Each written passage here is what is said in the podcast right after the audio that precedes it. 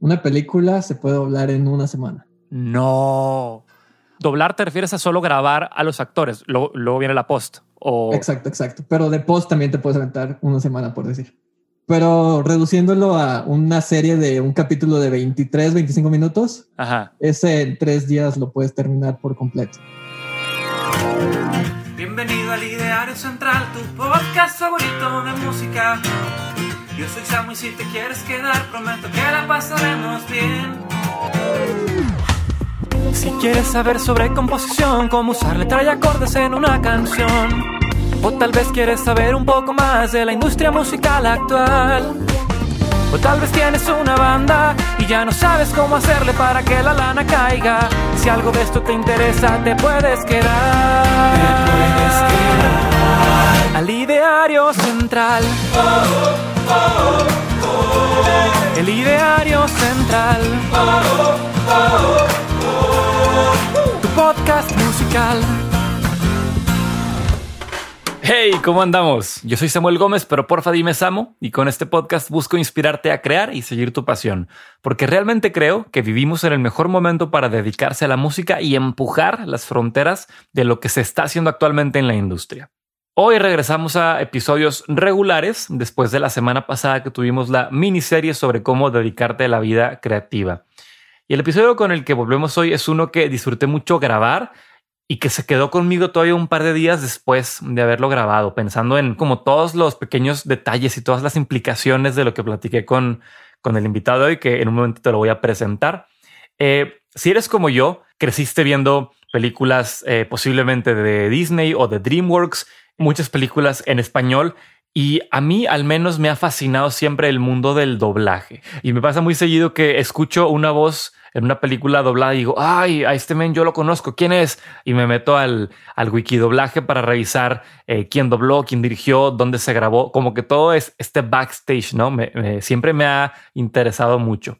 Entonces, siguiendo esta idea, se me ocurrió platicar con mi buen amigo Andrés Solorio, compañero de la carrera, eh, quien lleva un par de años metido en la industria del doblaje como ingeniero, pero estando dentro ha visto y ha vivido de primera mano cómo funciona todo esto y hoy nos lo comparte con lujo de detalle toda la cadenita de producción y cada persona y participante involucrado en el proceso para que todo salga y funcione como, como este reloj suizo que realmente es, ¿no? Con tantas partes móviles y sorprendentemente, que, es lo que yo más me llevo de la, de la plática, con, el rigor y la rapidez con la que cada proyecto debe salir adelante para poder ser estrenado en cines o en Netflix o en donde sea. Así que para pasar a la charla te presento a mi invitado de hoy.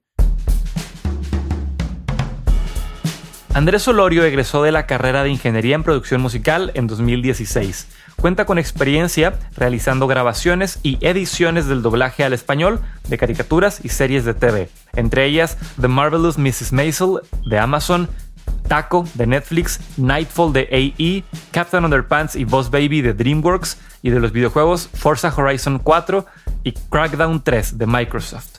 También cuenta con experiencia realizando grabaciones y mezclas de bandas locales en Monterrey. Actualmente se dedica a realizar la edición y el control de calidad, o el QC, como veremos más adelante en el episodio, de proyectos de doblaje y de audiolibros en inglés y en español.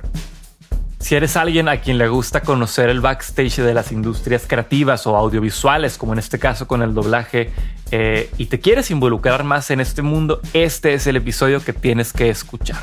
Al final, Andrés nos deja sus redes sociales para que le escribas si tienes alguna duda o si quieres saber más de lo que hoy platicamos. Y también me puedes a mí escribir un mensaje a arroba central para que me cuentes qué es lo que más te gustó del episodio y si tienes más dudas. Por ahí me encantará leerte. Oye, ¿y sabes qué más? Antes de que se me olvide, eh, esta plática la grabamos por Zoom y por alguna razón que no me puedo explicar todavía, en el canal de Andrés de repente entraba una interferencia muy muy fuerte que crecía y luego se iba. Entonces seguramente durante el episodio vas a oír un par de ruidos extraños.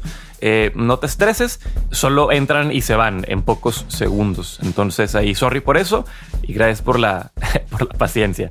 Y bueno, sin más, vamos al episodio. Te dejo con mi charla con Andrés Solorio. Vámonos.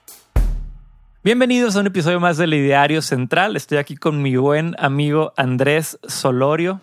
Andrés, ¿cómo Eh. estás? ¡Eh! Muy bien. Nuestro grito de guerra. Sí, el... Eh.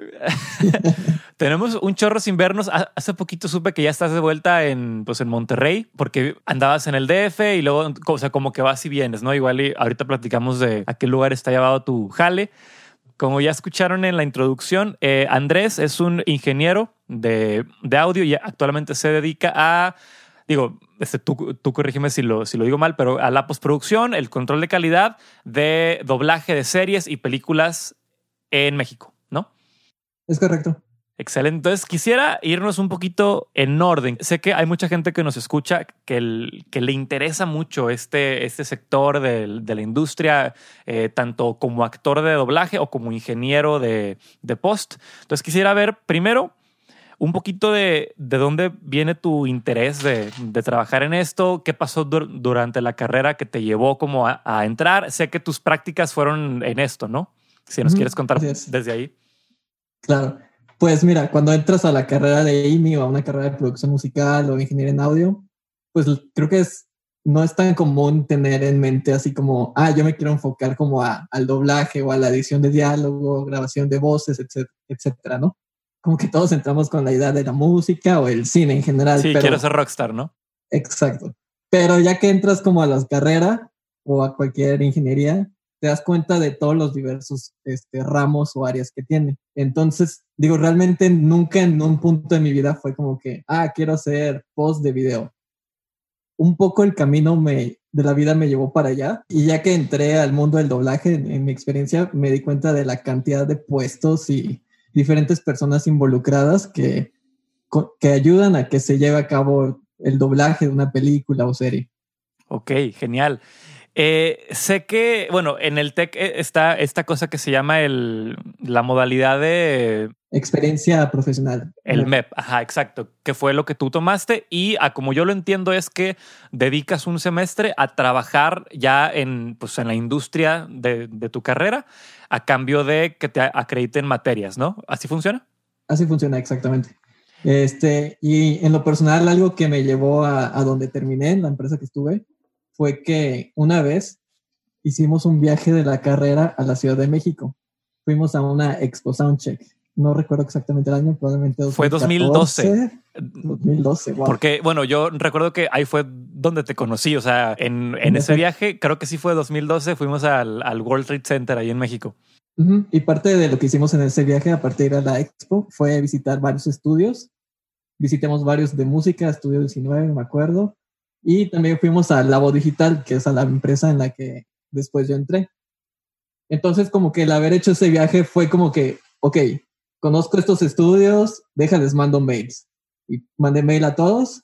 En algunos te contestan, en algunos no te contestan. Tuve la fortuna de que en Labo Digital me contestaron y me aceptaron para hacer ahí las prácticas. Ok, ¿cuándo, ¿cuándo fue esto? Tus prácticas. 2016, no, 2015. O sea, ibas ya casi al, final de la carrera, ¿no? Sí, es en el penúltimo semestre de la carrera. Y entonces te reciben en, en Labo, te mudaste al DF un semestre. Sí, me mudé un semestre, seis meses a la Ciudad de México. Toda una aventura. Oye, ¿y qué tan diferente es? Y bueno, ya, ya lo platicaremos, pero haber trabajado ahí como practicante y luego ya volver como, pues ya, ya como, como un ingeniero contratado, eh, ¿tus labores eran menos o te daban menos responsabilidad o cómo funcionaba? Pues de practicante los primeros meses fue más observación y aprendizaje. Entrenamiento. Entrenamiento, exacto. Porque, bueno, cuando llegas te das cuenta de que crees que sabes todo y no sabes absolutamente nada. O sea, yo llegué, entras a las cabinas de grabación y en lo personal, algo que me impresionó y me impactó mucho fue este, el flujo con el que se graba el doblaje. Los ingenieros son muy, muy rápidos, todo ocurre muy rápido. Algo que también por parte de los actores que me impresiona mucho es que ellos llegan sin saber ni conocer nada del proyecto. O sea, ellos no han visto la película, no, nada. Bueno, lo único que, que ven antes es cuando hacen las pruebas de voz. Este, el director de doblaje escoge varias personas para un personaje, ¿no? Entonces ya van los actores, hacen su prueba de voz y el cliente generalmente escoge a uno. ¿Quién es el cliente en este caso? El cliente puede ser Netflix, eh, ah, Disney, Paramount, Fox, etc. O sea, hay un... Y el director de doblaje, él trabaja para Netflix en este caso. O Más bien, no. El Netflix, DreamWorks, todas las casas productoras que conocemos, digamos que ya tienen como que los estudios ubicados en la Ciudad de México y le asignan diferentes proyectos a cada uno. Entonces van repartiendo como que su chamba a cada estudio. Ok, pero entonces, a ver, si nos pudieras contar quién es y qué hace un director de doblaje. Claro. Pues bueno, más bien un poquito antes, este, digamos que Fox le asigna una película, una serie a tal estudio. Entonces, existe un puesto que se llama Project Manager, que es la persona encargada del estudio de coordinar absolutamente todo el proyecto. Esa persona lleva la comunicación tanto con el cliente como con los actores, los ingenieros, con todo el equipo de la empresa. Entonces esa persona se encarga de asignar primero al director de doblaje. Generalmente ya tienen una cama o un grupo de directores que conocen pero es muy importante como que conozcan a, su equipo de directores, porque por decir, si te llegara una película, no sé, de, de básquetbol y tú conoces a un director que le apasiona el básquetbol, pues te conviene ir a dársela a esa persona, porque él se va a identificar mucho con el proyecto y lo va a llevar con más sentimiento y puede llegar a tener un mejor trabajo, ¿no? Claro, y aparte porque conoce mejor ese mundo y el, y el idioma y como que los detalles, ¿no? Del, de lo que se va a hablar en la película. Así es. Entonces, este, ya que él se asigna un director de doblaje, él ve la película, él sí es el único que ve todo el proyecto, y ya que lo ve, recibe una lista de todos los personajes que aparecen en la película o en la serie, y él tiene que ir uno por uno asignando este, cada personaje. Casteándolos, básicamente. Casteándolos, exactamente. Entonces, para los personajes principales es donde se hacen generalmente los castings de al menos tres actores. Ok. Y ya es el cliente quien decide. Oye, duda, esto, esto pasa antes de que la película estrene, ¿no? Por, por ejemplo, pues porque siempre salen al mismo tiempo las películas en inglés y en español. Entonces, estos directores son los que tienen la primicia, ¿no? O sea, por ejemplo, e, ellos vieron Endgame antes que nadie. Así es, pone que un mes antes de, que salga al cine. Un mes. Bueno, si, quieres, ahorita nos cuentas como que las ventanas de tiempo, ¿no? Del doblaje. Pero bueno, entonces, eh, esta persona eh, castea a los personajes principales y los castings suelen ser abiertos como al público o ya solo es como entre la comunidad de actores de pues, doblaje? realmente sí ocurre entre la comunidad de actores de doblaje. Los directores ya conocen mucho a la gente con la que están cómodos trabajando. Claro. Pero pues digamos que sí hay oportunidades o formas de que otras personas se vayan acercando a, diferentes proyectos. Ok, ok. Este, una, una duda que siempre he tenido. Ya ves que hay actores que siempre son la voz de alguien, ¿no? Por ejemplo, Mario Filio, que siempre hace a Will Smith, o estos actores que, ya tienen carrera doblando al mismo actor. Esos, o sea, ¿eso pasa porque tienen algún tipo de, de contrato de exclusividad o para cada proyecto los vuelven a elegir? ¿O cómo funciona esa parte de que siempre alguien haga el mismo doblaje? Buena pregunta. Realmente se busca respetar esa continuidad, tanto para que la gente no se saque de onda al ir al cine y escuchar otra, otra voz. Otra voz. Pero realmente cuando ocurre eso de que otra persona sustituye a, una, a, cierto actor, es por problemas con los estudios generalmente. O sea, ah, o sea, que no se llegó a un acuerdo justo y el actor no quiso hacer la película o que vetaron a ese actor o cualquier problema O sea, más como conflictos de eh, interés entre, entre actores y estudio. No es un tema de contratos ni nada así. Eh, así es. O que el ah, director de doblaje diga, yo quiero usar a otra persona y también es bastante respetable y bastante válido. Entonces, no hay tal cosa como que alguien tenga asegurado un personaje porque lo ha venido haciendo por años. Exacto. Digo, como te digo, se busca respetar esa continuidad, pero también si el giro de la película cambia completamente y buscan darle otra intención a la voz, es bastante válido hacerlo. Wow, no, no tenía idea. Fíjate, yo, yo sí pensaba que había algún tipo de contrato de que, ah, ok, tú vas a ser Will Smith por, por N años, ¿no? hasta que tengas 50, ¿no? Ajá, hasta que te cambie la voz. Eh, pero entonces es, es más por darle el gusto a la gente de que reconozcan. Sí, además, digo, los proyectos, no sé, Will Smith puede hacer hoy una película para Fox, pero mañana hace una para Paramount. Y pues no tiene nada que ver ahí ese tipo de... O sea, no hay un contrato con esos este, estudios para que siempre sea la misma voz, ¿sabes? Ok, claro, wow. No sabía. Entonces, volviendo a, los castings. Entonces, este director de doblaje hace el casting. Eh, mencionabas que como un mes antes, o sea, las películas se doblan en menos de un mes. Una película se puede doblar en una semana. No. O sea, bueno, el doblar te refieres a solo grabar a los actores, luego, viene la post. O... Exacto, exacto. Pero de post también te puedes aventar una semana, por decir. Pero reduciéndolo a una serie de un capítulo de 23, 25 minutos, Ajá. ese en tres días lo puedes terminar por completo. Entre doblaje y post. Exacto si quieres saber, entremos ya en eso. ¿Cuál es el proceso desde que, por ejemplo, eh, llega una productora, te entrega así el, la película o, el, o, el capítulo y luego qué pasa? ¿Cuál es el flip, el caminito? Sí, es bastante interesante, de hecho. Pues primero, primero mandan un video preliminar.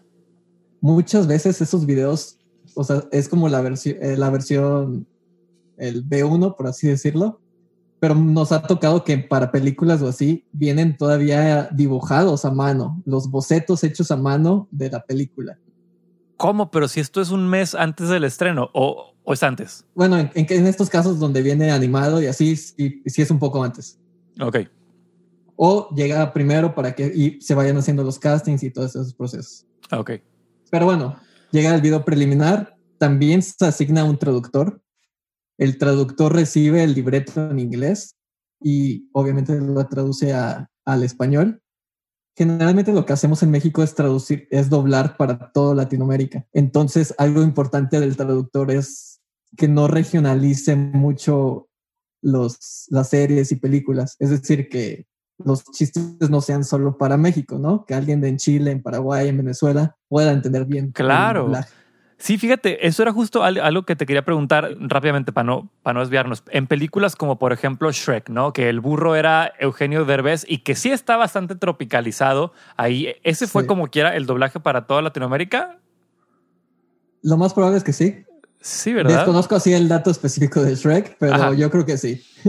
Digo, imagino que sí hay en algunas ocasiones algún doblaje tal vez para México y alguno para Latinoamérica, o no, o no es común en mi experiencia no ha sido tan común, pero fíjate que algo que pasaba mucho, esos, esas libertades ocurrían mucho más en, antes del 2000, cuando de hecho todavía, bueno, en las épocas donde grababan en cinta, porque no sé, un ejemplo que a lo mejor la, gente se identifica es como Pokémon. No sé si tú llegaste a ver Pokémon. Claro, obvio. Claro, sí. O sea, James se aventaba unos chistes súper latinos, súper mexicanos, perdón, de que cierto. mandar mi reino hasta Tepito. Eso jamás lo. no me acuerdo. Sí, ajá, o sea, porque siempre era muy, muy mexicano el doblaje. Sí, son ciertas libertades que se han perdido un poco a poco con esta intención de, de que se entiendan toda la Sí, como de globalizar, tal vez. Exacto, yo creo que tiene mucho, va mucho de la mano con la globalización de. Oye, y con también ahorrar costos, ¿no? Porque, pues digo, no sé cuánto cuesta un doblaje, pero pues quieres hacer uno para toda Latinoamérica en vez de hacer tantos. Exacto. A lo mucho haces el doblaje portugués para Brasil y ya. Ok. El resto sí es todo Latinoamérica. Y España es otro boleto, ¿no? O sea, ellos. Es otro boleto. Ok. Sí, claro. sí, sí, sí. Además de eso, el traductor no solamente pues traduce, sino se encarga también de adaptar. Él busca como dejar en el mismo ritmo, dejar el español al mismo ritmo del inglés. ¿Por qué? Porque algo muy importante del doblaje es el sync, el sync de labios. Entonces, no puedes dejar una frase mucho más larga en español que a como viene en inglés, porque pues no le va a dar chance al actor de decir todas esas palabras ah, en el ritmo que lo dijo el actor original, ¿no? Claro. Y también hay algo que se busca cuidar mucho que le llaman las labiales, que son estos movimientos de boca como la B o la M, la N, en donde cierras completamente la boca. Entonces, lo que buscan hacer es buscar una palabra en español donde coincida con el inglés, donde cierra la boca, para que se vea mucho más creíble y natural el doblaje. Claro, es como armar un súper rompecabezas, porque no solo tienes que decir lo mismo, sino que tiene que, como que la tonadita ser igual. No, wow, estoy impresionado. sí, es todo el mundo. Entonces, sí, son, esas, son muchas cuestiones las que busca cuidar el traductor. Prácticamente es eso, este, doblar, es traducir al idioma, perdón, y adaptar. Ya después de que el director asignó el cast, el estudio de grabación asigna un día de la semana para la grabación, ¿no? Entonces aquí entra en los estudios otro personaje bastante importante que se le llama como la persona, es, es todo un puesto, le dicen el, de llamados. Ok. ¿Qué hace esta persona de llamados? Literal, su chamba es contactar a todos los actores que, que el director escogió y decirles, este día vamos a grabar tal proyecto, ¿a qué hora puedes? Entonces ya el actor le da su, su disponibilidad y es otro rompecabezas esta persona de llamados tiene que acomodar el llamado en un solo día y como que buscarle, buscar la forma en que todo esté grabado en ese día, por decir en un capítulo de 23 minutos. Pero por actor, o sea, que un actor termine ese capítulo en un día. Que todos los actores en terminen ese, por decir un capítulo de 25 minutos. Tiene que quedar ese día, sí o sí. Oye, pero una película se puede en un día. No, una película no, pero oh, un capítulito de no sé, de Drake y Josh. Sí. Claro, sí. wow. ¿Y, ¿Y por qué? O sea, para, para cumplir con el calendario de, de la entrega y demás. Entonces, todo tiene que grabarse en un día. Así es. Parte del objetivo es no atrasarse, pero realmente algo también que me impacta demasiado es que la industria del doblaje es como una maquila. Es decir, siempre están recibiendo proyectos, proyectos, proyectos, proyectos, documentales, series, películas, videojuegos, etcétera, y tienen que salir como pan horneado, casi casi. Entonces es parte de la administración interna de la empresa para que todo fluya y salga en la fecha establecida, ¿no? Claro, no, no, no. Ok, ok. Digo, tengo, tengo más preguntas, pero te las hago en su momento para no eh, cortarte aquí con el flujo. Entonces, estamos con los llamados. Entonces, todo se hace, o sea, la grabación de cada capítulo en un mismo día. Así es, em, idealmente. Puede que sean dos, pero idealmente se busca que sean un solo día para que el, director de doblaje no se tenga que tomar la molestia de ir a otro día al, estudio y así también. Ok. Y luego entonces ya, ya tienes todos los audios grabados de, toda la, de todo el capítulo. que sigue? Eh, paremos tantito. Llega el día de la grabación. Okay. Este, llegan los actores. Como te comento, ellos no han visto para nada el proyecto. Madre ellos entran a la cabina el director que ya vio el capítulo sí se encarga de decirles, ok, en este capítulo pasa esto, esto, tu personaje esto, esto. Ahí es donde ya se enteran del proyecto. Y ya... Espera, entonces no, ni siquiera saben qué personajes son. Si es un personaje que ya vienen haciendo, pues sí, ya lo bueno, sí, ajá. Pero si es una serie nueva, o sea, no, no lo conocen para nada. Ok. Está muy loco, sí. Ajá. Entonces ya se acomodan el micrófono. El libreto viene marcado por códigos de tiempo, que es como nuestra Biblia, nuestra guía y también vienen separados por loop. Un loop consiste en 15 segundos o 25 palabras, que de hecho se divide así porque es la forma en la que se le paga a los actores. Por loop. Por loop, ya seas 25 palabras o 15 segundos. A ver, espera, entonces, antes de los llamados, alguien ya hizo ese trabajo de breakdown del guion, ¿no? Sí, me estaba saltando esa parte, tienes razón. Pero sí, una vez que el traductor terminó el libreto, se dice que se manda a rayar el script. rayar, ok. Y eh, hay un programa que ciertas personas tienen que hace justo eso, como que marca líneas en el libreto cada 15 segundos o cada 25 palabras. Y a la izquierda del documento va poniendo loop 1, loop 2 y así.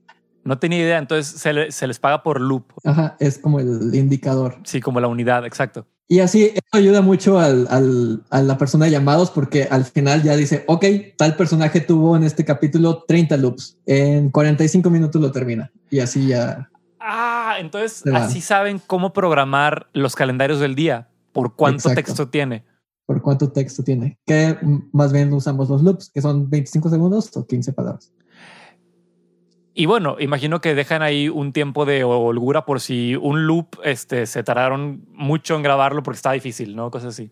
Sí, puede, puede dejarse un margen más de cinco minutitos o por si el actor llegó un poquito tarde, que también pasa. Pero como quiera, cinco minutos, pues no, o sea, no es nada. Entonces el ritmo es, o sea, en cuanto llegas, grabas y te vas y next. Exacto. Y esto es algo que me impresiona, que no sé, te dicen, tu loop va en el timecode 10 con 20 segundos. El ingeniero pone el timecode, se lo pone, el actor lo ve y lo lee al mismo tiempo. Y hay muchos actores que a la segunda ya te lo actuaron. No, oh, wow. o sea, para, para quienes oyen, no sé si están igual de mind blown que yo. O sea, entonces, de no saber nada de la serie, llegas y en dos takes ya lo tienes. En dos takes ya lo tienen. Ellos, al ver la primera vez la toma, ven el ritmo, leen su texto para tenerlo en el mismo ritmo y ya que el director les explicó más o menos de qué va el capítulo, ellos ven la intención del actor en ese instante del tiempo y ya lo interpretan y lo actúan. Wow. Entonces, digo, no que lo dudara, pero ser un actor de doblaje es ser una máquina así. Tienes que traer el hámster corriendo bien duro siempre, ¿no? El hámster corriendo todo el tiempo. digo, eh, volviendo al ejemplo de Mario Filio, que ya conoce también a Will Smith porque lo lleva doblando años, pues ya sabe rápidamente, creo que hasta qué va a hacer, ¿no? Y bueno, y aparte, Mario, pues igual él tiene así una creatividad increíble, ¿no? Sí, es lo impresionante de los actores. Ellos Además de eso, conocen su voz, conocen su cuerpo a la perfección. Entonces, saben al instante crear sentimientos, crear emociones. Identifican rápidamente la emoción que están viendo en pantalla y la transmiten con su voz. Digo, claro, puede estar complicada la escena y se puede dividir en partes, se puede hacer en dos, tres, cuatro tomas.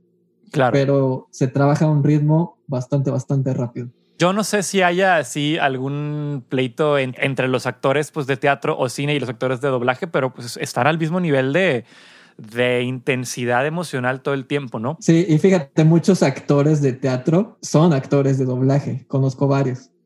Y es una muy buena profesión para estudiar si te quieres dedicar al doblaje. O sea, primero hacer teatro. Estudiar actuación en general, teatro, todo lo que conlleva la actuación. Claro. Y muchas veces llevan justo clases de, de entrenamiento vocal, ¿no? También algo súper divertido e interesante es que además de los actores fijos y actores secundarios que hay en cada capítulo, algo que se tienen que grabar también son las walas, los, los ambientes. Entonces, este, eso va incluido en el, en el llamado, en el reporte de traducción. Perdón, para quienes no saben qué son los walas. Exacto, sí, justo. Los Wallace son todas estas vocecitas de fondo que escuchas en películas, series, caricaturas. Es decir, si están comiendo en un restaurante, escuchas ahí de fondito las conversaciones de... ¿Y por qué se le llama Wallace? Pues como en los primeros doblajes y en los 50, 60, realmente la gente como que nada más decía como que Walla, Walla, Walla, Walla. Walla, Walla, Walla. o sea, es un nombre literal, ¿no? Exacto. Así se escuchaba antes. hoy en día se busca que si las cosas que digan, pues tenga contexto con la escena que estamos viendo, ¿no? Claro. Entonces pasa igual, el director convoca a tres, cuatro personas, cinco, seis, si son tres mujeres o tres hombres, para hacer los ambientes, los walas de cada escena de los capítulos. Y también se les paga por loop, o como ojalá ahí con los walas. Igual se paga por loop. Y hay capítulos que pueden tener muchos walas no sé, si es una serie donde hay unas escenas completas de alguna protesta, por decir, por así uh, decirlo, tienen que grabar todo eso, todo eso, todo eso. Son bastantes cosas. De repente se, te lleva más tiempo en el Walla, ¿no? Que, en... Sí. Oye, y, a ver, en ese ejemplo de la protesta donde imagino que muchos de, los extras visualmente no están en escena, ¿tienes que grabar los cinco minutos de Wallace que dura la escena o, o puedes como copy-paste Ajá, puedes grabar dos minutos y ya así de que, o sea, si es constante, si no hay nada específico, solo son como gritos y voces de fondo, sí se hace copy-paste, tal cual. Ya, ok, ok. Y te borras varios loops también. Ah, lanas. sí, hay, que buscar ayudar a la empresa de alguna forma. Ok. Prácticamente eso es todo lo que conlleva la grabación. Wow. Y bueno, ahorita podemos tocar otro tema también. ¿Cuál? Algo que se graba mucho más en caricaturas son canciones. Ok. Esto le puede interesar a tu público también. Pero sí, cuando un capítulo o una caricatura, que es, digo, es muy común en caricaturas, tiene muchos loops cantados, ya cuando tiene ritmo y armonía, tenemos que llamar a un director musical. El director de doblaje no tiene conocimientos de música ni de armonía, entonces se tiene que llamar a una persona especializada en música a que dirija a músicos, cantantes. Ok, ok. ¿Y, los loops también se consideran loops, aunque sean canciones? No, ahí sí es, otro por canción. Ajá, es prácticamente por canción, que la verdad está muy bien pagado y es todo un trabajo muy, muy bonito. y muy extenso. Muchos actores de, doblaje casi tienen obligado también cantar, ¿no? Porque pues, les abre pues, muchas más opciones de, puertas, de personaje. Exacto, sí. Y sí, de repente estás doblando tu personaje y resulta que en el capítulo 46 se le ocurrió cantar y tú no sabes cantar, pues en la torre. Híjole. Bueno, no sé si es común, pero también de repente ves que en doblaje es la voz del personaje es tal, pero la voz cantada es tal, ¿no? Como que traen un cantante. Exacto. Hay muchas veces que el propio actor de doblaje hace las canciones, claro. pero si, si no cuenta con la capacidad para hacerlo, el director musical es quien se encarga ahí, sí, de buscar un match, una voz parecida. Claro. Del círculo de personas que conoce para que emule su voz, ¿no? Tiene que sonar igual. Muchas veces no suena igual, pero bastante parecido, ¿no? Claro. Sí, oye, antes de que nos brinquemos el tema de la grabación, se nos está olvidando hablar pues, del papel más importante también, que es el ingeniero. O sea, detrás del cristal hay o sea, ¿cómo, cómo está del otro lado? ¿Qué, ¿Cuánta gente está grabando? ¿Cómo funciona el grabar un día de, de doblaje? Claro, tienes, tienes razón. Pues el ingeniero de grabación se encarga de varias cosas. Una cosa muy importante es de lo que se encarga es el nivel. Él tiene que cuidar mucho que el nivel de la voz entre al, al Pro Tools, a la computadora, en un nivel óptimo. La ganancia de entrada. La ganancia, exacto. Realmente la voz es, un, es el instrumento con más dinámica que hay. Y el actor puede estar susurrando en un segundo y al otro instante va a soltar un grito, ¿no? Entonces, casi, casi que el ingeniero de grabación tiene una mano en la perilla o en el knob del preamplificador. Oh, neta, ok. Entonces, cuando tú ves, pones la, la toma para que el actor la vea y tú como ingeniero también estás practicando estás analizando la escena y dices, ay, cabrón. Y jugando con el fader. Jugando con el, ajá, con el knob del amplificador. Y tienes que estar listo. Si ya viene el grito, vos, le tienes que bajar al, al, knob para que no te sature la señal o no esté muy bajita. No sabía eso. Ajá, sí, está muy loco. Esa es una función y la otra es, pues, apoyar mucho en el sync. Realmente los actores te dan las tomas muy cercanas al, a la imagen pero para tener mucha más precisión, el ingeniero busca acomodar un poco, un poco mejor la toma. Es muy común que los actores entren, no sé, medimos mucho el tiempo en, frames por cuadros. Entonces es muy común como que mover todo unos tres cuadros, digamos que es el delay que tiene el actor entre que, entre que lo ve. La pantalla. A ver, te voy a parar ahí porque hemos hablado bastante em, idioma técnico, ¿no? Para quienes no conozcan, ¿qué es la ganancia de entrada en un sistema de grabación? A ver, dígame usted, ingeniero. a ver, la ganancia de entrada, para quienes no conozcan, es eh, el. Porque, bueno, es, es diferente ganancia y volumen, ¿no? La ganancia es el nivel con el que está entrando una señal al sistema, en este caso la voz, eh, y el volumen solamente es qué tan alto o, bajo lo estás escuchando de regreso. Pero como bien decías, si el actor grita y tú tienes muy alta la ganancia, pues eso va a generar distorsión porque, porque estaba muy abierta la compuerta, ¿no? Entonces hay que cerrarla un poquito más. Eh, exacto, exacto. Si quisiéramos hacer una analogía con las cámaras, pues es el es como el obturador, ¿no? O sea, cuánta luz deja entrar. Totalmente. Y también eh, viceversa, si tu ganancia de entrada está muy baja, tú dices, ah, le subo el volumen más adelante. Pero aunque le subas, no es lo mismo. No es lo mismo. No tiene el mismo cuerpo o el, muchas veces decimos como el, el calorcito, el color, el warm. Ajá, exacto. Que cuando lo tienes a un nivel bastante bueno. Oye, ¿y hay como algún estándar de que ah, siempre la voz tiene que estar en menos 12 o en menos, así como un sweet spot? Pues el, realmente el, que se encarga de esto es el mixer. Así que si quieres ahorita tocamos ese Ok, excelente, sí, va. Pero el ingeniero de grabación prácticamente digamos que lo deja en lo verdecito y en lo amarillo. Igual, para quienes no sepan, eh, en cualquier software de grabación, tú tienes estos como, como medidores de señal que jalan igual que un semáforo, ¿no? Entonces tienes la parte verde, que es como un lugar donde la señal está saludable. Tienes una parte amarilla donde, pues sí, pero, pero como que ya no le trepes. Y el rojo, ajá, y el rojo donde ya bailó, o sea, donde ya o ya picó o ya te generó ahí algún tipo de problema porque entra muy duro, ¿no? Así es. Ok, y la otra pregunta técnica, hablabas de frames. ¿Qué son los frames? Eh, los cuadros, bueno, cada video viene a, cierto frame rate. Ese es otro tema también. Y tienes que asegurarte que la sesión que estás usando en Pro Tools esté al frame correcto. Generalmente se trabaja a 23.98 o hay, también pasa que haya 30 frames per second. Es como lo más estándar. Ok, que, que son estos cuadros por segundo, que es la velocidad a la que corre la imagen, ¿no? Exacto. Entonces ahí es donde el actor puede entrar unos, al, al, actuar, entra unos 3, 4 frames un poco tarde y ya el ingeniero lo acomoda un poco. Claro, siempre lo más importante es tener en mente el video. O sea, el video es tu, tu Biblia, tu, claro.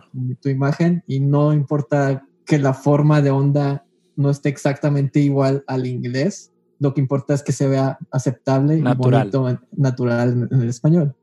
Ok, ok. Va, entonces el ingeniero de grabación está jugando con, el, con la ganancia, que es casi como ser un performer, ¿no? O sea, tienes que estar listo ahí para, para interpretar el, el, el preamp. Exacto, sí. ¿Quién más está eh, en la sala de control? Imagino que el director de doblaje, ¿no? Dando indicaciones. Exacto, junto al ingeniero está el director y realmente el director se tiene que encargar de la actuación. Que el sentimiento que el, el director de, in- original del proyecto se transmita, que se, que se plasme al español ese sentimiento. Claro que sí. ¿Hay alguien más del lado técnico en, en cabina? Eh, No, son solo las tres personas, dos en cabina y un, uno- bueno, una persona en el micrófono, ajá, en el atril y dos acá en la sala ok. de control. Wow, excelente. Puedes tener ahí a tu asistente o lo que sea. Sí, yo, yo me no llegué es a... Ajá, yo me llegué a imaginar que habría alguien así con el libreto como, como que eh, checando continuidad o, o cosas como, como administrativas slash técnicas, ¿no? Es, Sí, pero realmente no. El director hoy en día siempre van con sus laptops y ahí ellos van siguiendo el libreto. Y los actores tienen el libreto impreso y ellos justo van rayando cada interpretación que ya hicieron para evitar que se, se pierda una por ahí. Oye, un, un dato curioso. Eh, supe hace muy poquito que en Broadway, por ejemplo, todos los, eh, los libros de partituras, todo se maneja en papel, nada es digital. Por dos cosas. La primera es que los, los iPads, las compus huelen el miedo igual que las impresoras. Entonces, o sea, no, no puede ser que te fallen, ¿no? Así en plena Claro. función. Y dos, por temas de, eh, pues igual, como de NDAs, de, de, de confidencialidad, de que no se filtren las partituras. Acá hay algo parecido, eh, o sea, se, eh, porque imagino que hay guiones que tienes que, que cuidar que no se filtren. Y si están digital, Sí. pues, pues todo corre peligro. Exacto. Realmente el, el actor sí siempre tiene, hasta en la fecha se sigue imprimiendo todo, pero sí se crea el, el script digital. Ok. Eh, realmente por cuestiones de contratos, confidencialidad, solo, se, solo lo recibe el director, ok. lo tiene el estudio y ya, se evita que ninguna otra persona más lo tenga para justo como mencionas, evitar que se filtren Claro. las cosas. Ah, y algo muy interesante es que todos los videos que mar envían las empresas, desde Netflix, DreamWorks, todos traen marca de agua. Es decir, ahí dice el nombre del estudio en medio, en gigante, Así, estorbando. estorbando justo. y ya si se llegara a filtrar, pues ya sabemos de quién es la culpa, ¿no? ¿A qué estudio? Ah, o sea, le ponen Netflix, Labo Digital, así. Exacto. O producciones grande o estrellita o cualquier estudio. de Ya, doblaje. ok. Sí, pues claro, para saber quién lo filtró. Órale, Exacto, sí. qué duro. ¿Qué más pasa en la, en la, en la grabación? O ya con eso lo, lo cubrimos todo. Creo que solo para concluir la grabación, este, hace rato hablaba del director musical.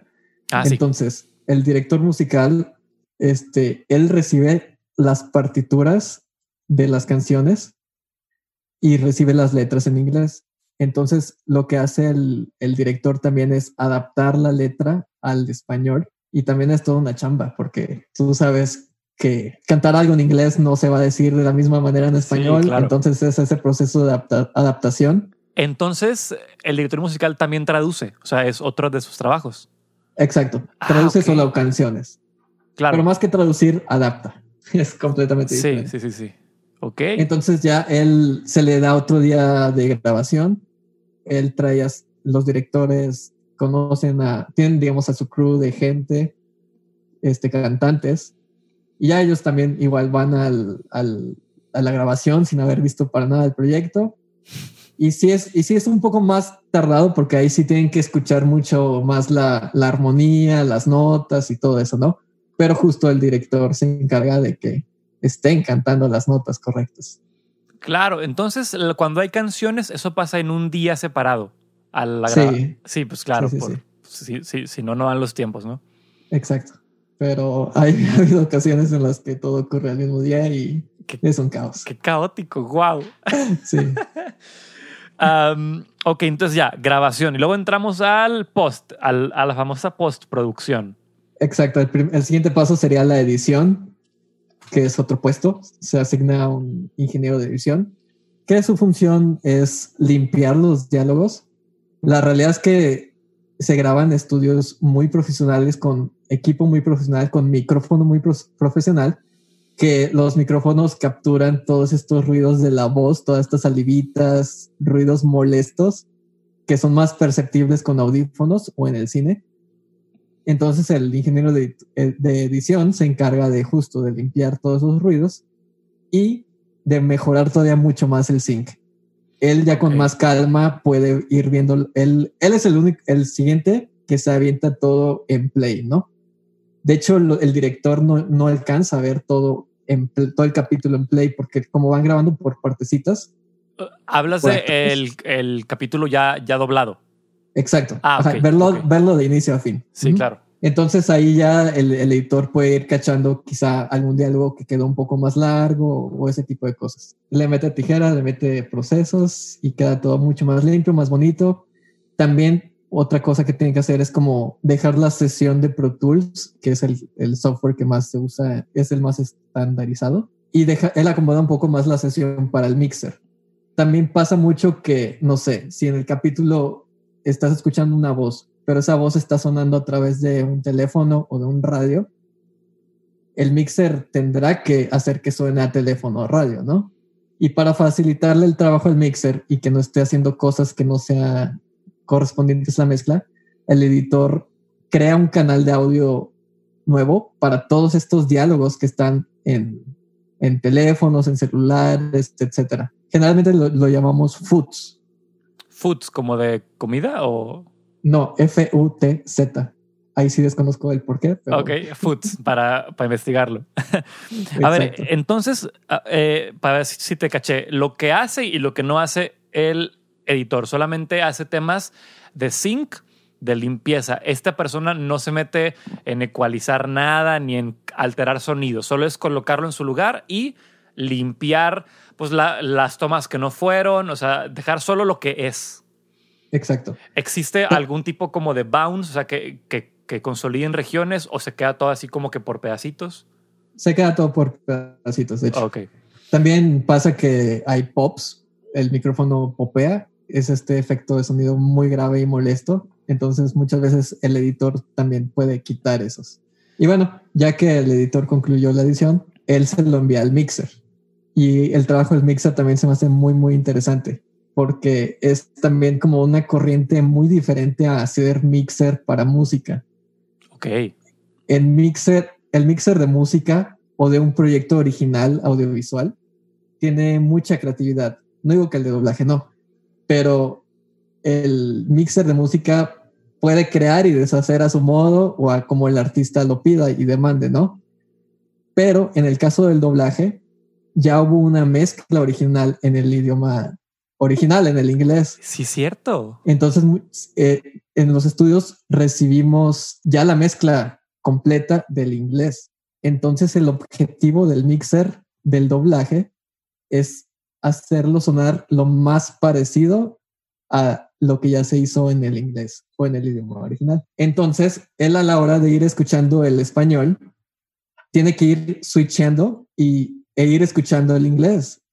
Y bueno, aquí ya a lo mejor entra un poco más técnico, pero algo que hacen los mixers es como hacer que tu voz suene dentro de un cuarto o de una habitación.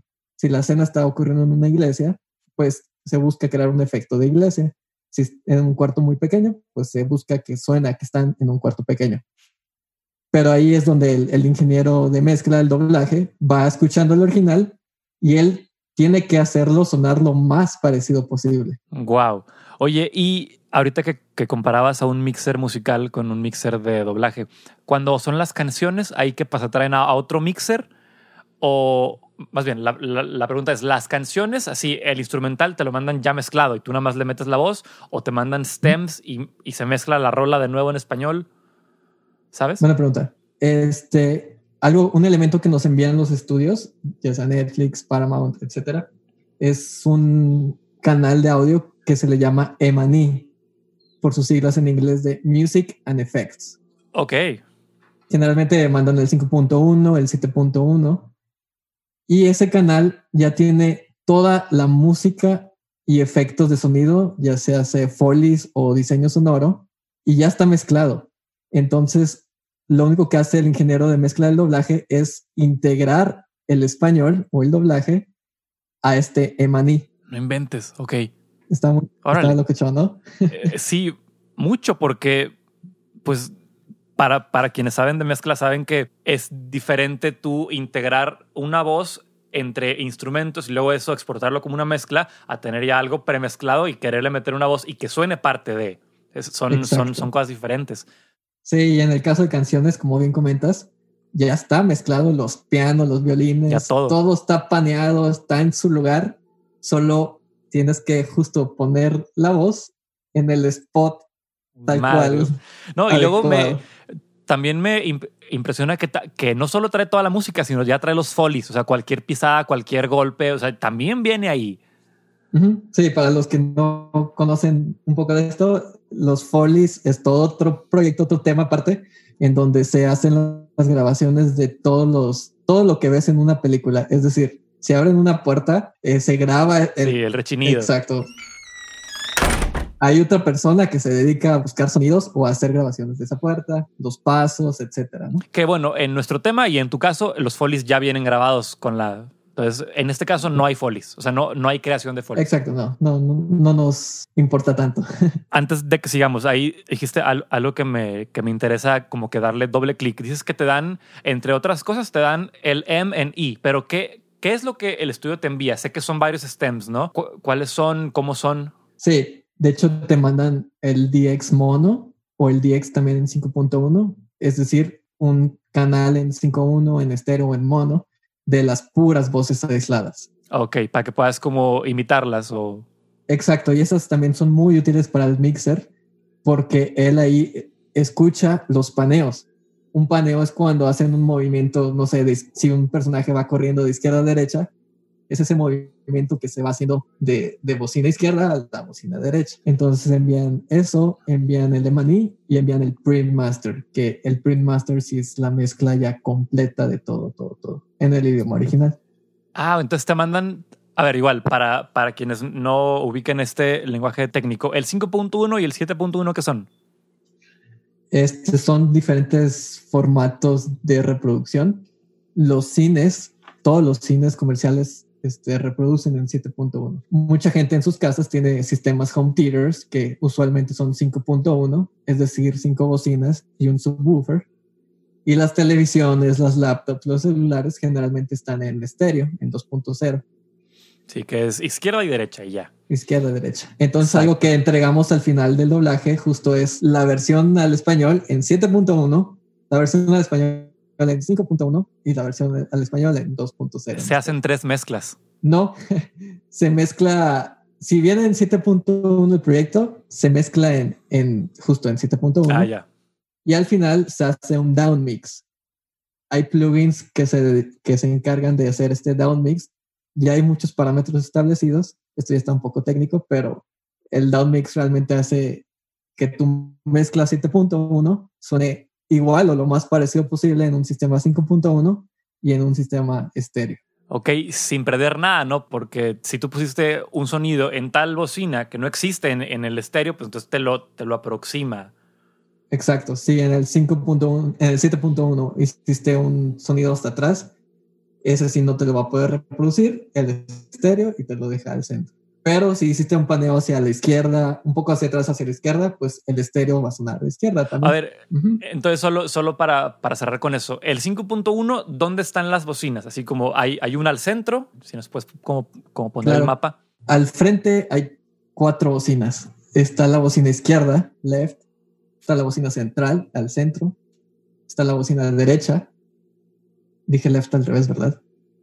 Dijiste left, center, right. Right, derecha. Ajá. Y también está el subwoofer generalmente eh, en el centro, abajo del, del, canal central. Y tenemos siempre un left surround, que es a la izquierda y un poco cargado hacia atrás, y un right surround. Ok, entonces ahí están las 5 y el subwoofer. Y en 7, ¿cuáles son las que se agregan? En el 7 se agregan dos este, realmente son como el left surround y right surround, right surround pero un poquito más hacia atrás. Se les ah, llama, exacto, es left rear surround y right rear surround. Ya, entonces es un sonido súper envolvente, ¿no? Ese es todavía mucho más envolvente, exacto. Todavía puedes colocar eh, sonidos en sitios más específicos. Wow. Ok, genial, genial, genial. entonces, a ver, eh, volvemos, estábamos con el mixer. Entonces, el mixer recibe puras voces aisladas, eh, música y efectos, y la mezcla final ya del, de cómo se mezcló originalmente. Así es, entonces él tiene sus faders y él, ellos van, digamos, dedeando cada fader para ir nivelando la, el volumen de las voces y así son, entregarlo a un nivel adecuado. Y si hubo un diálogo que gritó y está un poco calentito o muy fuerte, él ya se encarga de ajustarlo. También se encarga de ecualizar voces. Se le da una ecualización diferente a cada personaje también. Si son voces muy graves, pues lleva una ecualización diferente a la de una voz de una mujer bastante brillante, ¿no? Okay. O, hay personajes muy saciados, como comentabas hace rato, y se utilizan efectos o plugins como los deezers para disminuir este sonido un poco molesto de las S. ok, genial. Y ya, entonces el mixer entrega sus tres mezclas. ¿Pasa algo después? ¿Hay como en la música, hay master o eso no existe aquí? Buena pregunta. El mixer también, otra su función es entregar el doblaje o la mezcla en los niveles establecidos por los clientes. Ya son cuestiones muy técnicas, pero se, se entrega a generalmente el, nivel es como a menos 23 LFKS o LUFS. Ya son cuestiones muy técnicas, pero es una unidad estandarizada de, de intensidad de volumen, por así decirlo. Entonces, el doblaje no tiene que, tiene que estar dentro de ese margen. Hay un margen de más menos dos, entonces tú puedes ahí como que ir nivelando. Ok, genial.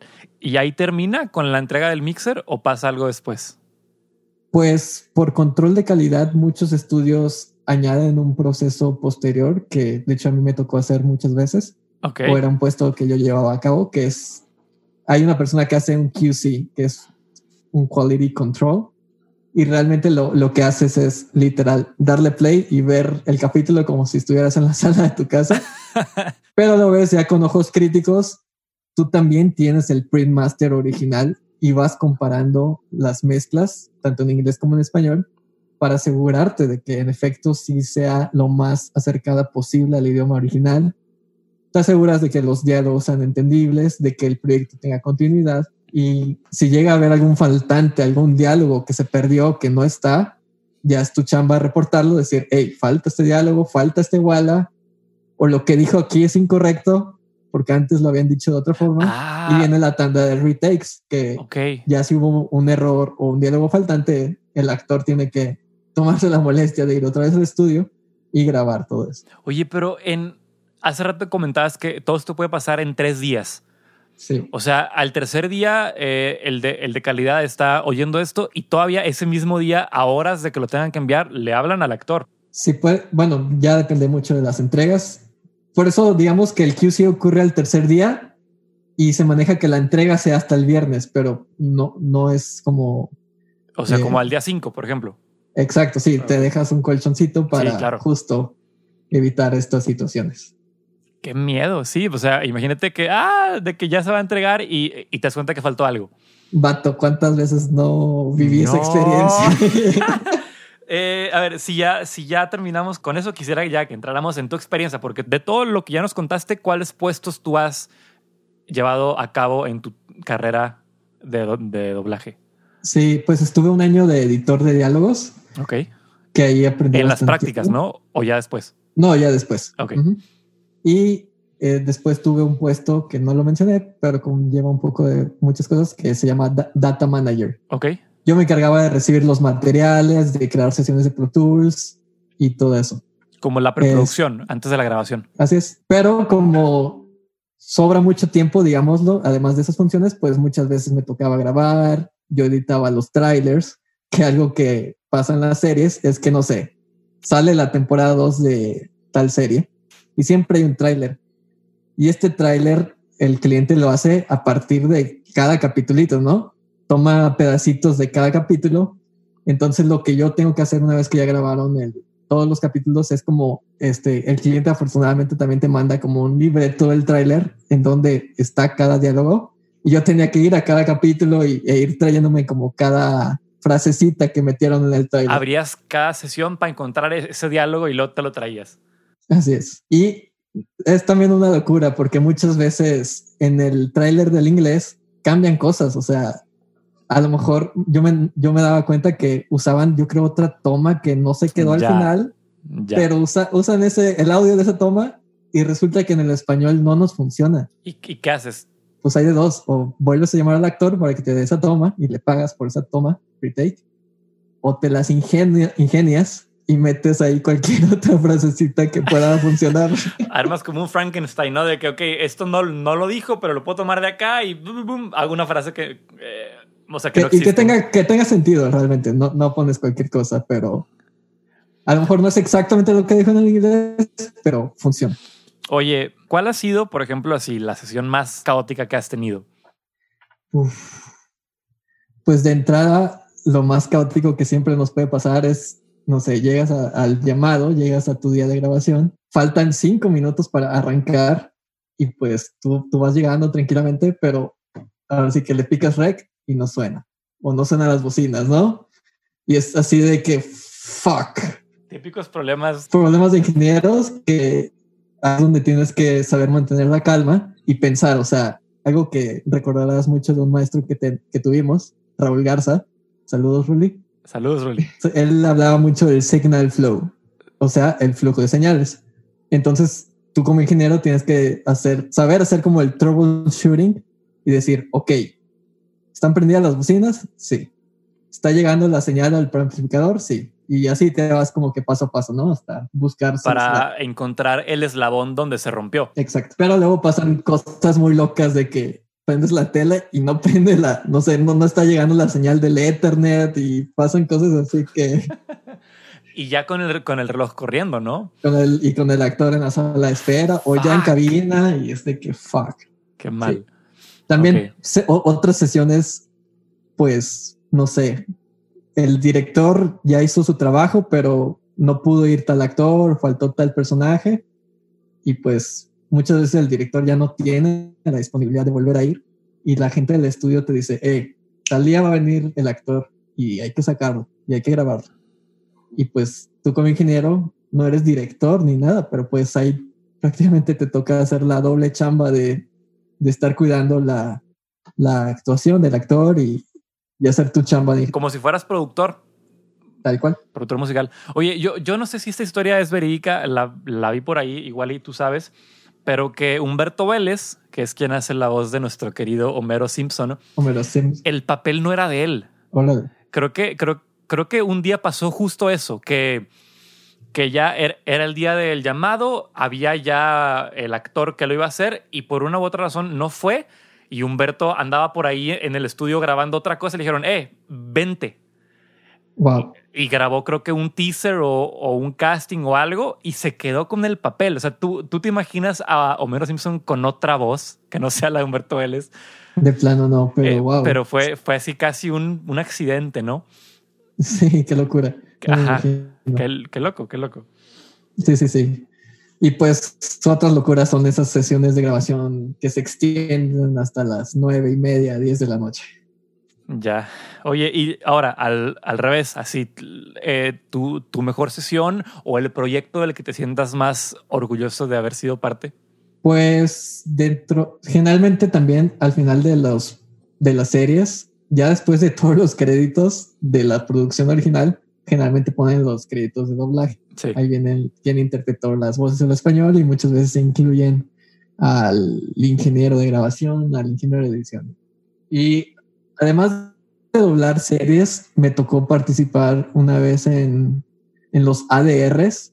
Los ADRs son como voces que se añaden a, proyectos originales. Por decir, en este caso fue la serie de Taco, la de Netflix, no sé si la viste. Ah, sí, claro. Entonces, en esa serie hay como ciertas narraciones que van ocurriendo a lo largo del capítulo, como que son personas actuando como si fueran el taco. Entonces, ah, igual se contrata algún director, igual, locutor exacto, y fue uno de los proyectos que me tocó participar. Ok. Sí, que el, el ADR es como doblaje, pero donde la persona se dobla a sí misma, ¿no? O sea, si ya, si ya se grabó la escena y por algo hay, que hacerlo otra vez, pues se vuelve a grabar el, el sí, este proceso ocurre muchas veces porque en las locaciones hay mucho ruido o a lo mejor grabaron en medio del centro histórico, en el centro de Monterrey y pues está muy mal. Claro, sí. Se reemplaza en un estudio ese, ese diálogo o, o, la voz. Genial, brother. Entonces, ya para, para ir cerrando, eh, hace rato comentábamos de, o sea, ¿qué, le, eh, ¿qué tipo de perfil de ingeniero o de actor tienes que tener para ser parte de, esta industria que ya, ya vimos que es súper acelerada, todos tienen que ser expertos en lo que hacen para que las cosas salgan a, tiempo. Eh, ¿Qué consejos le podrías dar a alguien que quiere entrar en esta industria? Claro, pues este, para los ingenieros o ingenieros de grabación, edición, de mezcla que les interese, pues algo muy importante en cualquier oficio es siempre tener tu currículum bien bonito, bien hecho, ¿no?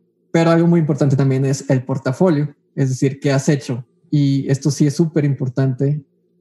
Les aconsejo practicar, practicar, practicar, grabar, grabar, grabar. Si quieres mezclar, mezcla, mezcla, mezcla. Y puedes, no sé, si te interesa el doblaje y, y eres mixer, literal, búscate el capítulo en YouTube y grabe, graba con tus amigos las voces o, o así, practica. O sea, hay muchas opciones que puedes hacer. Sí, o sea, que, que, literal le quites el sonido al episodio y lo vuelvas a hacer tú todo, ¿no? Ese tipo de Exacto. cosas. Exacto. Ese tipo de cosas funciona muy bien y, y, y te, demuestra tus habilidades y capacidades. Y pues yo aconsejo mucho siempre acercarse a la, a la, gente, a las personas. En mi caso fue un viaje que hice la Ciudad de México que me encaminó a esa vida a, a terminar en lo que hago. Y pues no sé, hacer, si conoces un día a algún ingeniero que ya trabaja en un estudio, acércate, pregúntale. Pregunta si puedes ir un día al estudio, que te dejen estar ahí un ratito, unas horas. Y si ya esa gente empieza a ver tu interés, pues puede que te vayas acercando poco a poco. Ya si tienes algún estudio en mente, pues literal, lo que puedes hacer es buscar la página del estudio, el correo y pum, tu currículum, tu portafolio y pum, pum, pum, todo así. algo tiene que pegar siempre. Claro. Y realmente en los, bueno, está un poco centralizado el doblaje en México, en la Ciudad de México realmente.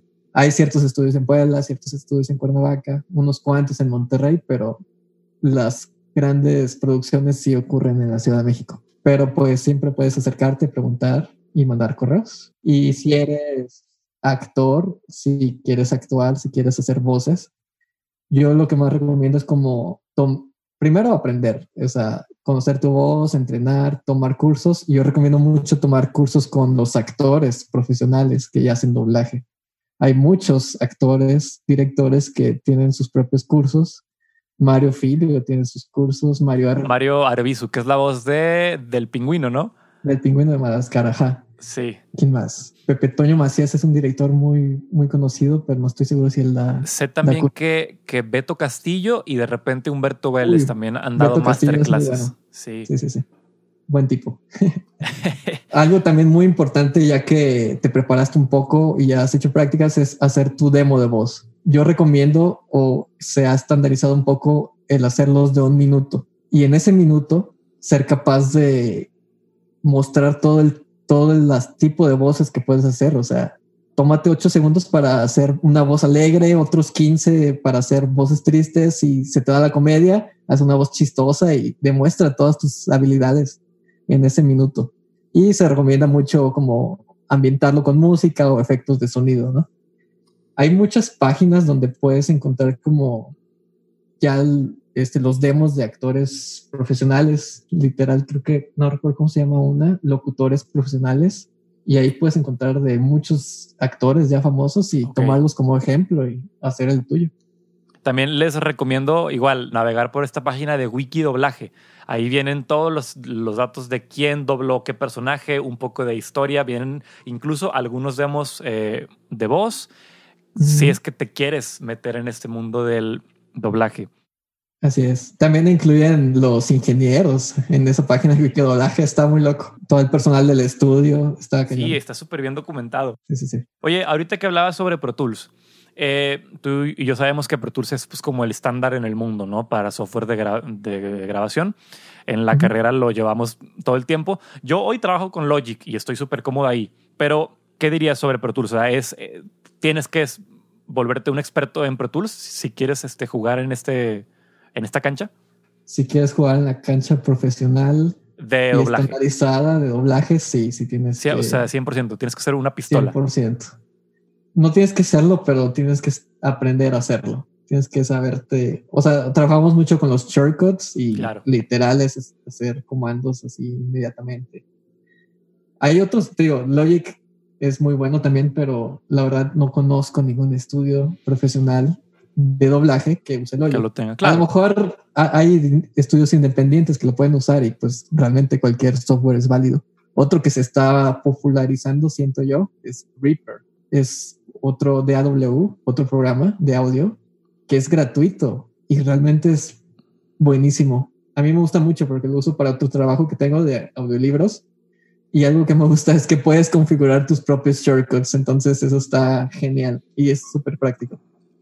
Sí, fíjate, yo, yo te he visto trabajar a ti en Pro Tools, este, y por ejemplo también a, Mike Moreno, que, o sea, que yo los considero súper buenos, y verlos trabajar es de que jamás tocan el mouse, o sea, todo lo hacen con así con puro shortcut y van, van súper rápido y es así como que wow, son, son unas máquinas. Entonces, digo, eso, e, eso te lo dio la práctica, ¿no? Nadie, nadie entra sabiendo. Nadie, nadie. Sí, te digo, es de las cosas que cuando llegas es lo primero que te impacta, la, la, velocidad del flujo, el ritmo en el que se trabaja. Claro, y yo creo que al final del día, pues Pro Tour se vuelve como una extensión de ti mismo, ¿no? O sea, ya. o, o, tú qué piensas? pues sí, lamentablemente también te hace hacer muchos corajes. sí, que se traba y demás. Se traba más que otros programas, pero bueno. Sí, es, bueno, pues, eh, es parte del, del show. Sí, sí, sí. Qué bien, brother. Pues nada, este, yo creo que nos diste así un, panorama muy completo. Yo, yo no tenía eh, idea de muchas cosas y me voy así como súper impresionado de la rapidez, del, de lo talentosos que tienen que ser todos para que las cosas salgan a tiempo. Sí, los actores, los directores son talentosísimos, los ingenieros, de verdad mis respetos a todos los que he conocido y de los que he aprendido. Neta, les agradezco todo su, su, su amabilidad también para enseñarme, ¿no? Claro. Porque hay que ser compartidos, pienso yo, y entonces cualquier conocimiento es, se agradece mucho que te lo compartan, ¿no? Qué fregón, qué fregón. Perfecto, Andrés. Entonces, eh, ya para cerrar, ¿qué tal si nos compartes eh, tus redes o dónde la gente te puede encontrar para tal vez preguntarte más cosas que tengan eh, dudas sobre esta industria o cualquier cosita así? ¿Dónde te pueden encontrar? Claro, digo, si alguien que está escuchando esto tiene una duda específica en cuanto a temas técnicos o o cómo acercarse un poco más o, tiene dudas de cómo funciona la actuación en el doblaje, este sí, mándenme un mensajito en Facebook. Estoy como Andrés Rojas Solorio y en Instagram estoy como Andrés Solorio-bajo.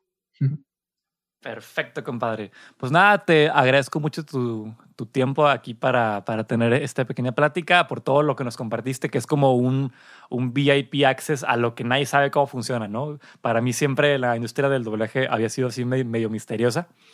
Este, pero no, me, me voy muy contento. Sí, sí, sí, esto abarca muchas áreas. Espero, espero haber podido hablar un poquito de todo, pero bueno. Sí, y un placer la invitación. Muchas gracias. Saludos a todos en casa. Quédense en casa. Lávense las manos, este, no salgan. pues ya quedó, chiquitín. Te mando un abrazo. Muchas gracias, Amo. Sobres. Chingón.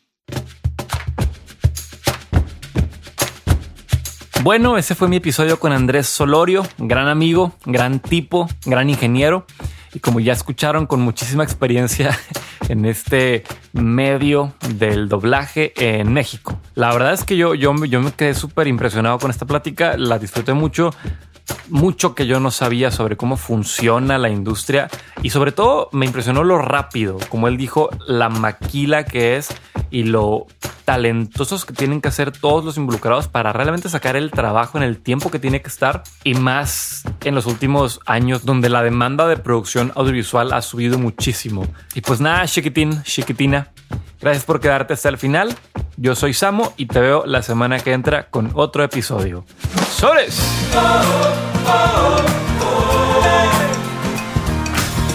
oh, oh, oh.